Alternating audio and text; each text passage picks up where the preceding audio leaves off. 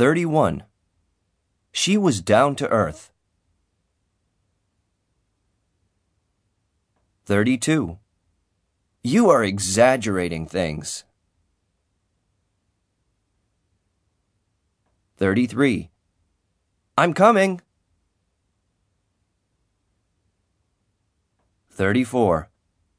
I'm living economically. 35. I'm not interested in him. 36. My roommate is sloppy.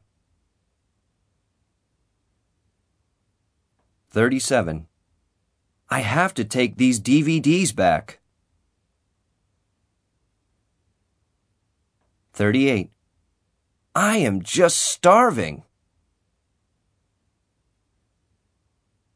39. Let's split the bill. 40. Just a draft for now.